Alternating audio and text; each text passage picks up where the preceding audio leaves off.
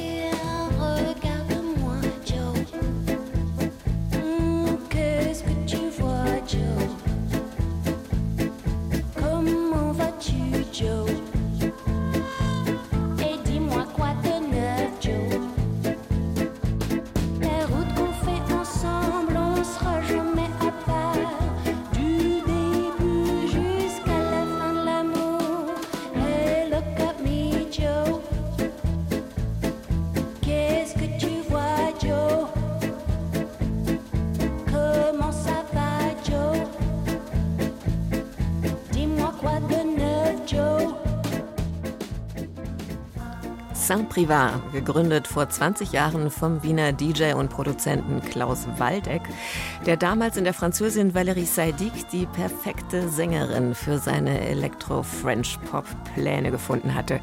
Nach 15 Jahren Pause meldet das Projekt sich jetzt wieder. Après la Bohème ist heute unsere Kulturweltmusik. In der Ukraine ist seit fast anderthalb Jahren Krieg der Alltag. Eine Tatsache, die wir kennen und die wir uns trotzdem so häufig vom Leibe halten. Auch Kulturschaffende, viele Filmemacher und Schauspieler und Künstler und Schriftsteller kämpfen täglich als Soldaten, andere hat der Krieg mit voller Wucht getroffen und ihre Leben zerstört. Christina Hamel porträtiert zwei Menschen, die gezwungen wurden, mit einer russischen Invasion zu leben und die eigentlich Kunst machen wollen und nicht Krieg. Oleg Sentsov liegt auf der Erde, der Kopf auf schmutzigem Militärtuch. Der Regisseur ist letztes Wochenende bei Gefechten in Mitleidenschaft gezogen worden, eine Gehirnerschütterung. In einem Video erklärt er mit matter Stimme Wir kommen gerade aus den Kämpfen, jedenfalls diejenigen, die überlebt haben. Wir haben eine sehr schwierige, sehr wichtige Linie genommen. Der Filmemacher und Schriftsteller, der heute seinen 47. Geburtstag feiert, kämpft an einem der Frontabschnitte in der Nähe von Donetsk. Während er in dem Video aufzählt, wie viele schwer verwundet wurden, hört man im Hintergrund Gefechtsdonner. Wie im Film möchte man denken, aber das Video fängt die erschütternde Wirklichkeit des Krieges ein. Damit ihr alle wisst, welchen Preis wir hier für den Sieg bezahlen, sagt Oleg Sentsov unter sichtbar großer Mühe. Der Künstler, der auf der von Russland annektierten Krim gelebt hat, war weltberühmt geworden, weil er in russische Haft geriet und 145 Tage gehungert hatte, um seine Freilassung zu erzwingen. Standvermögen und Durchhaltewillen müssen alle Ukrainer seit Kriegsbeginn aufbringen. Die Dichterin Oksana Stomina hat gleich im ersten Monat des Krieges ihr Zuhause verloren. Man hat dem Haus in die Brust gezielt, schreibt sie.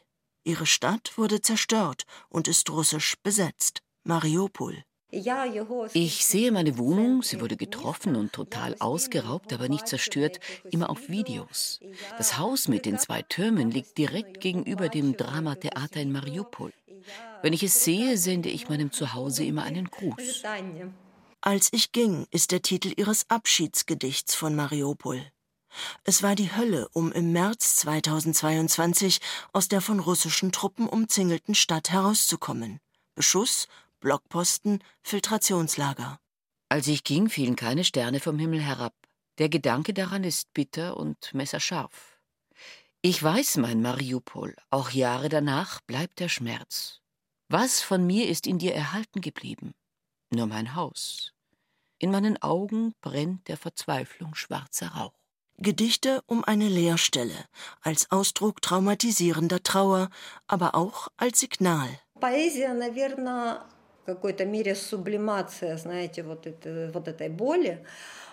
Die Poesie hilft bei der Verwandlung des Schmerzes. Beim Schreiben geht es mir aber vor allem um Zeugenschaft. Ich möchte Zeugnis ablegen für alle, die diesen Krieg nicht erlebt haben, für unsere Kinder und Enkel. Der Charakter meiner Gedichte hat sich inzwischen sehr verändert. Eigentlich schreibe ich rhythmisierte Reportagen. Die Sprache ist dabei einfacher geworden als in den Gedichten vor dem Krieg. Es ist mir wichtig, dass inhaltlich sofort klar ist, um was es geht. Von welchem Standpunkt aus schreibe ich? Was passiert und wer ist schuld?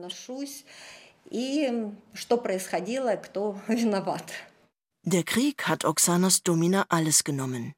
Ihr Mann, Dmitro Paskalov, ist Offizier der ukrainischen Territorialverteidigung und hat um Mariupol gekämpft. Zusammen mit den Soldaten des Azov-Bataillons hatte er sich in der Stahlfabrik Azovstal verschanzt. Von dort geriet er in Kriegsgefangenschaft unter Observation des Roten Kreuzes. Doch Oksana Stomina blieb über ein Jahr ohne Nachricht von oder über ihren Mann. Eine qualvolle Ungewissheit.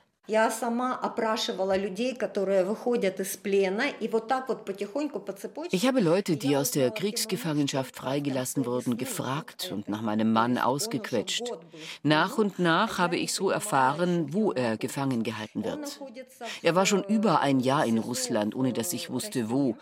Er ist in einem Gefängnis in der Nähe von Belgorod und teilt sich mit vier anderen eine Zelle. Über Monate müssen sie den ganzen Tag stehen. Man darf das getrost Folter nennen. Nachdem sie morgens aufwachen, werden die Pritschen hochgeklappt und bis zum Abend müssen sie stehen.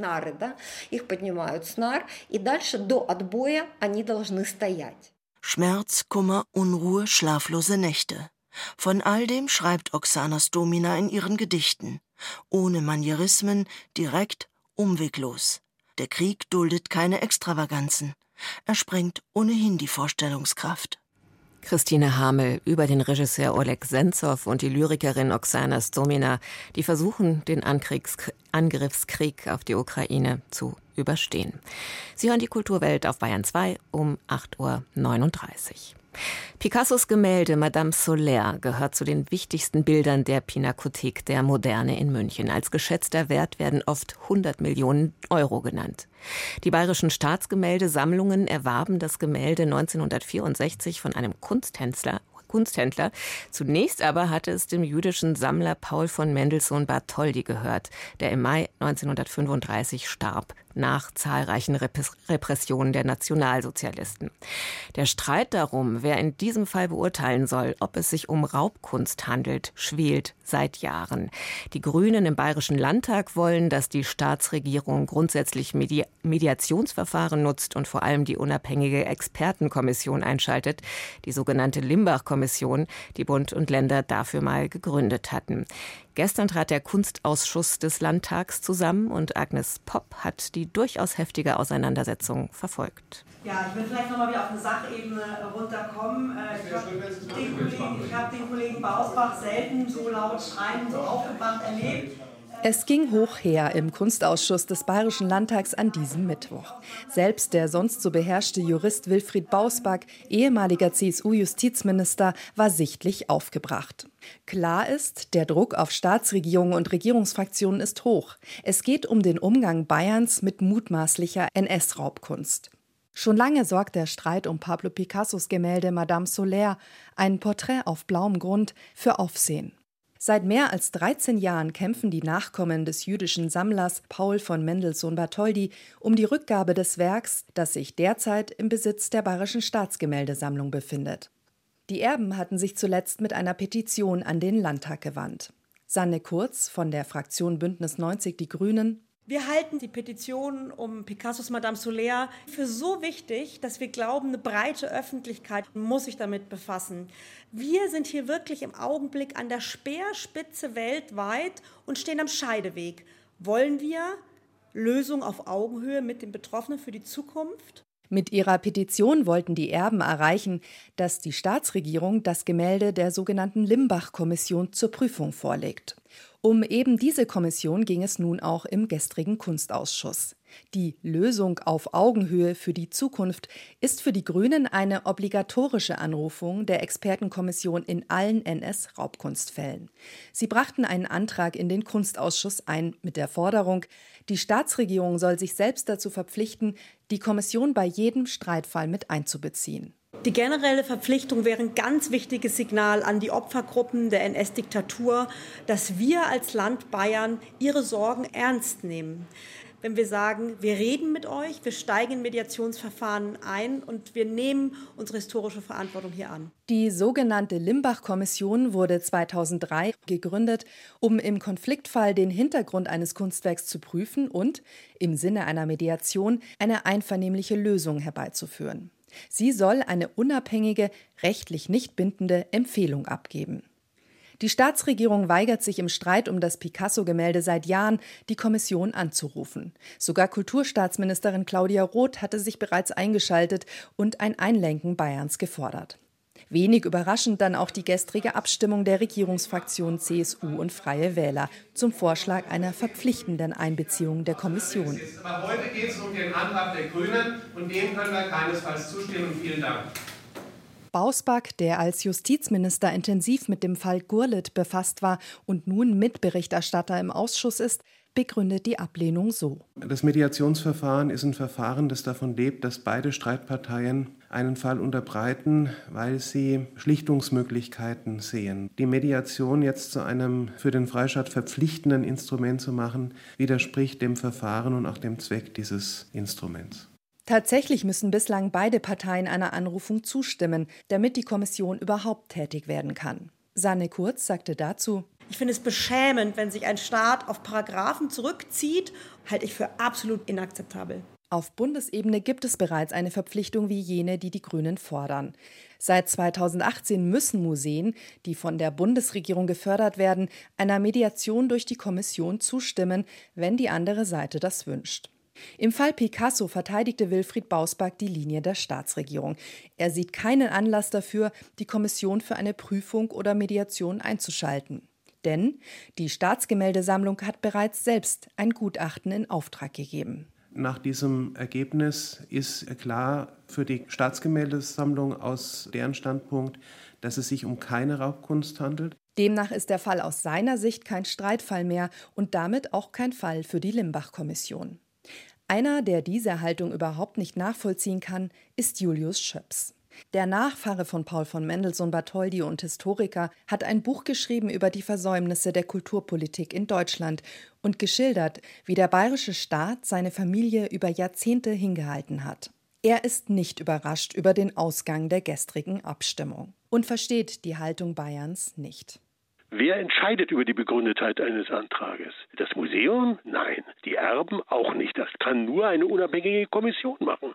Deswegen ist die auch eingerichtet worden. Es geht darum, Gerechtigkeit herzustellen und zu fragen, was ist eigentlich damals geschehen. Der Historiker Julius Schöps im Beitrag von Agnes Popp. Parallel ging es im Haushaltsausschuss des Landtags gestern auch um Raubkunst, um Kandinskis Das bunte Leben. Nämlich, das hatte die Limbach-Kommission prüfen dürfen und als Beutekunst eingeschuft. Und der Haushaltsausschuss hat sich gestern für die Rückgabe ausgesprochen. Erworben hatte das Bild 1972 die Bayerische Landesbank. Kulturwelt. Das aktuelle Feuilleton auf Bayern 2.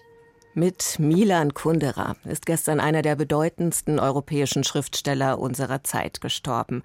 Er wurde oft für den Nobelpreis gehandelt, er bekam ihn nie. Sein Leben wie sein Schreiben umfassten Ost und West, besonders Prag und Paris, über die Literatur, aber auch das ganze Europa beliebiger Zeiten. Nach dem Prager Frühling ging er nach Frankreich ins Exil und war fortan ein tschechisch-französischer Schriftsteller, der schließlich sogar beim Schreiben die neue Sprache verwendete. Er starb nach langer Krankheit, so hat ja gestern die Mährische Landesbibliothek in Brünn bekannt gegeben, die Kunderas Bücher übernommen hat. Brünn war seine Geburtsstadt. Knut Korzen über Milan Kundera. Vor rund 20 Jahren erschien ein Buch von Philip Roth, Shop Talk. Darin unterhielt sich der amerikanische Meistererzähler mit Schriftstellerkolleginnen und Kollegen, die er über alles schätzte. So auch mit Milan Kundera der kaum je Interviews gab, aber hier für seinen Freund eine Ausnahme machte. Im Gespräch mit Roth sagte Kunderer die so einfachen wie wahren Worte Ich denke mir Geschichten aus, konfrontiere meine Figuren miteinander und stelle auf diese Weise meine Fragen. Die Dummheit der Menschen rührt daher, dass sie auf alles eine Antwort wissen. Die Klugheit des Romans aber rührt daher, dass er auf alles eine Frage weiß. Das war Milan Kundera in Nutze, dieser große Anti-Ideologe der Literatur. In unserem dümmlicherweise völlig politisierten Jahrhundert verstehen die Leute nicht mehr einen Roman wirklich als einen Roman zu lesen, sie wollen vielmehr im Roman die Illustration vereinfachter politischer Thesen sehen. Und auch deshalb muss der Romanschriftsteller auch von Zeit zu Zeit schweigen können um seine Romanschöpfungen gegen vereinfachende und politisierende Interpretationen zu schützen. Milan Kundera hatte in der Tschechoslowakei seine Erfahrungen mit einem Staat gemacht, der gnadenlos in das Privateste, Intimste hineinregierte, der seine Bürger bespitzelte. Für kurze Zeit war er, kaum erwachsen, Kommunist, fiel dann aber bald in Ungnade und brach mit dem System, das ihn und seinesgleichen zu brechen trachtete. In seinem ersten Roman Der Scherz, erschienen 1967, ein Jahr vor dem Prager Frühling, erklärt eine Figur, keine große Bewegung, die die Welt verändern soll, duldet Lächerlichmachung und Herabsetzung, denn das ist der Rost, der alles zerfrisst. Es war der scharfe Intellekt, die gedankliche Clarté, ebenso wie die hohe Musikalität, die die Prosa dieses Autors auszeichnete, dessen Vater Rektor der Musikhochschule in seiner Geburtsstadt Brünn gewesen war. Und natürlich war es, gerade in der dann bald weltberühmten Geschichte des Libertins und sexuellen Freibeuters Thomas und seiner Frau Theresa, die Erotik. In die unerträgliche Leichtigkeit des Seins 1984 auf Französisch erschienen und erst 22 Jahre später ins Tschechische übersetzt, erzählte Kunderer auf so bezaubernde Weise von Liebe und Eifersucht, dass dieser dann auch verfilmte Roman ein Weltbestseller wurde. Ich weiß, dass meine Romane sehr erotisch sind, aber ich weiß auch, dass ich dabei nie ein Wort zu viel gesagt habe. Auch wenn ich vom sexuellen Akt spreche, so hat das nur dann seine Berechtigung, wenn ich dabei einen unbekannten Aspekt entdeckt habe, aber nicht um lediglich darüber zu reden.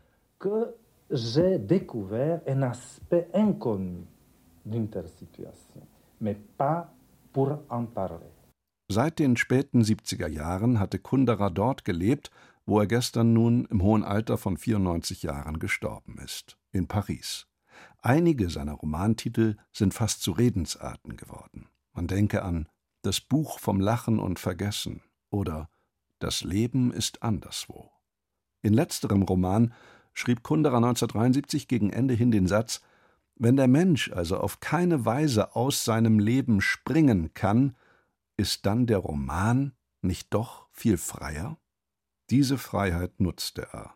Und es ist kein Zufall, dass so viele Leserinnen und Leser Milan Kundera in sein Universum folgten und über seinen Tod hinaus folgen werden, in Erzählungen von lächerlichen Lieben oder solchen über die Identität, die Unwissenheit oder die Langsamkeit veröffentlicht in langen zeitlichen Abständen voneinander. Ich stand nie unter dem Druck, etwas veröffentlichen zu müssen. Vom Rhythmus der Kulturindustrie will ich mich nicht beherrschen lassen.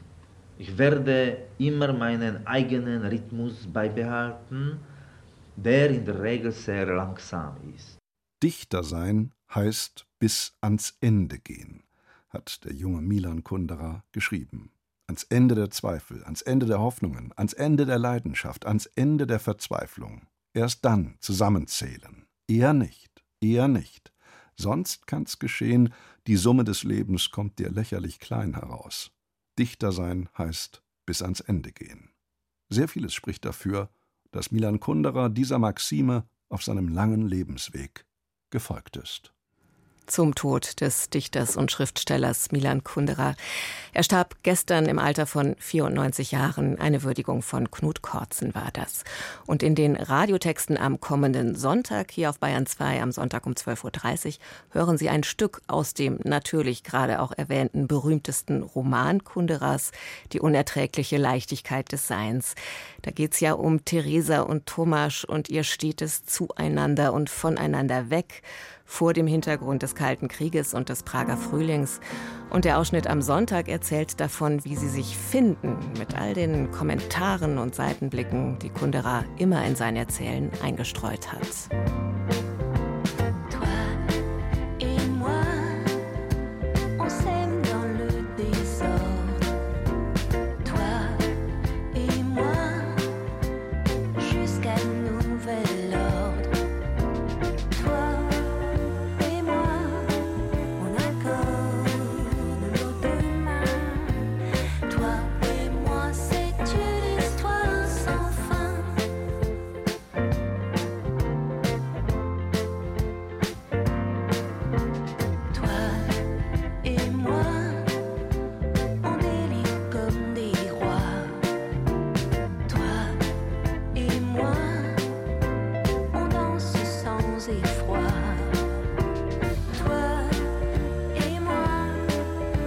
伤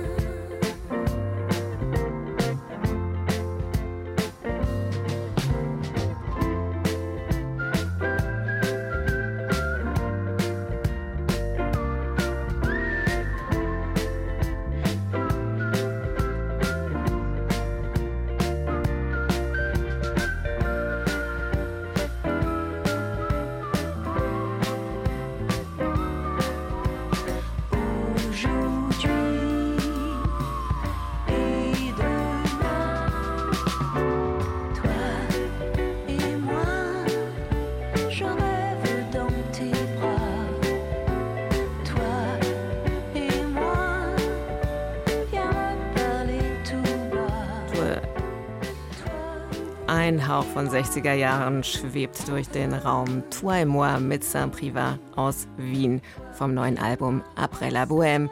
Das Bandprojekt hat noch nicht ganz die Reichweite wie der Superstar, um den es jetzt geht, aber auch nicht den speziellen Stress, der damit verbunden ist. In Frankreich ist der Vorverkauf für das Taylor Swift, äh, für die Taylor Swift Europatour 2024 zusammengebrochen, weil zum Start mehr als eine Million Fans gleichzeitig versuchten, Karten zu ergattern.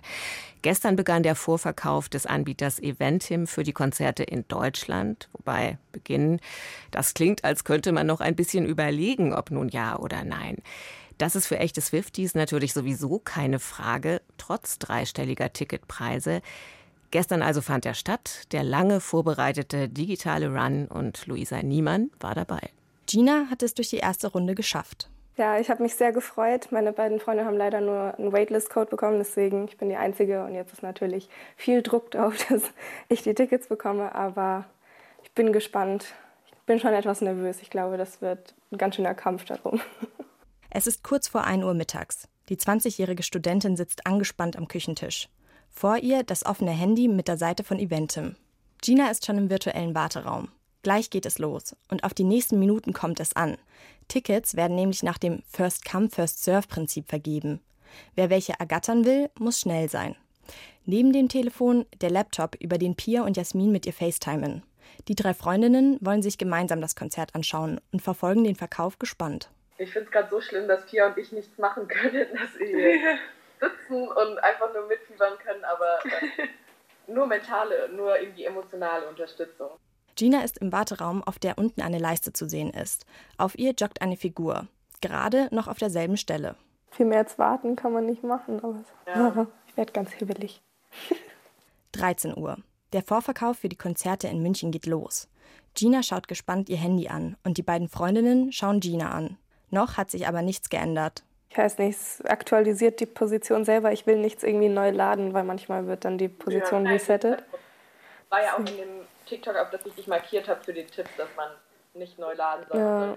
Auf der Plattform TikTok tauschen sich Swifties, also Fans von Taylor Swift, über die Era Tour aus und geben sich gegenseitig Tipps. Zum Beispiel, wie man am besten an ein heiß begehrtes Ticket kommt. Deutsche Taylor Swift-Fans, aufgepasst. Nächste Woche startet der Vorverkauf für Taylors Tour in Deutschland. Und ich habe ein paar Tipps für euch, wie ihr an Karten kommt und hoffentlich welche bekommen werdet aber auch, welche Textzeilen sich als Instagram-Caption eignen, wenn der Konzertabend im Nachhinein mit Freunden und Followern auf sozialen Medien geteilt werden soll. I made a comprehensive list of Taylor Swift lyrics that I think would make great Eras Tour captions, so you didn't have to, so feel free to use them and thank me later. Oder wie man Freundschaftsarmbänder mit anderen Fans auf der Tour austauscht. Einem Konzertritual, das sich bei der Era Tour etabliert hat und von einer Songzeile von Taylor inspiriert wurde.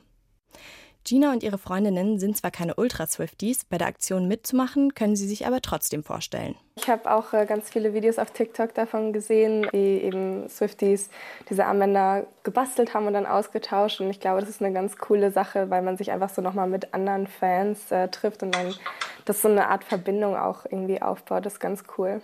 Bei dem Taylor Swift-Konzert geht es um das gesamte Erlebnis. Dafür brauchen die Studentinnen aber erstmal Tickets. Es ist mittlerweile zehn nach und die Figur ist bis zur Mitte des Balkens vorgejoggt. Aber jetzt stockt es wieder. Pia und Jasmin haben angefangen, auf TikTok zu schauen, ob jemand schon Karten für die Vorstellungen des beliebten Popstars in München bekommen hat. Noch sind es nur wenige. Die 33-jährige Sängerin hat ihre ersten Songs mit 16 veröffentlicht. Seitdem begleitet sie ihre Fans mit ihren Liedern. Ihre eindrücklichen Texte machen die Künstlerin nahbar. Ich finde ihre Songs sehr ehrlich das gefällt mir sehr gut daran, weil man sich daran auch oft wiederfindet in den Songs. Je nachdem, wo ich mich gerade befunden habe, ob ich mich gerade irgendwie frisch verliebt hatte oder gerade durch irgendwie ein Breakup gegangen bin, war dann immer irgendwie ein Taylor Swift-Song da, der gepasst hat und das war natürlich ein cooles Gefühl. Es scheint, als hätte der Popstar für alle Situationen einen passenden Song parat. Nur einen Song fürs Warten auf das Ticket, der fehlt noch. Die Kommentare von Leuten, die Tickets für das Konzert bekommen haben, werden mehr. Es ist 20 nach 1 und der Jogger ist immer noch ein gutes Stück vom Ende des Balkens entfernt. So langsam werde ich doch ein bisschen pessimistisch. Gibt es überhaupt noch Tickets in der Preisklasse, in der es sich die drei Studentinnen leisten können? Um 1.27 Uhr ist es endlich soweit. Gina kommt zum richtigen Verkauf. Uh, uh, uh. Was? Wo, wo, wo? Zugangscode. Mein Herz schlägt gerade so schnell. oh mein Gott. Wir haben Wir haben's. Die Kulturwelt freut sich mit. Die Tour 24 kann also kommen. Luisa Niemann war das mit Taylor Swift Fans. Und das war's von uns für heute. Nachher auch im Podcast. Das Team dankt. Am Mikrofon war Judith Heidkamp.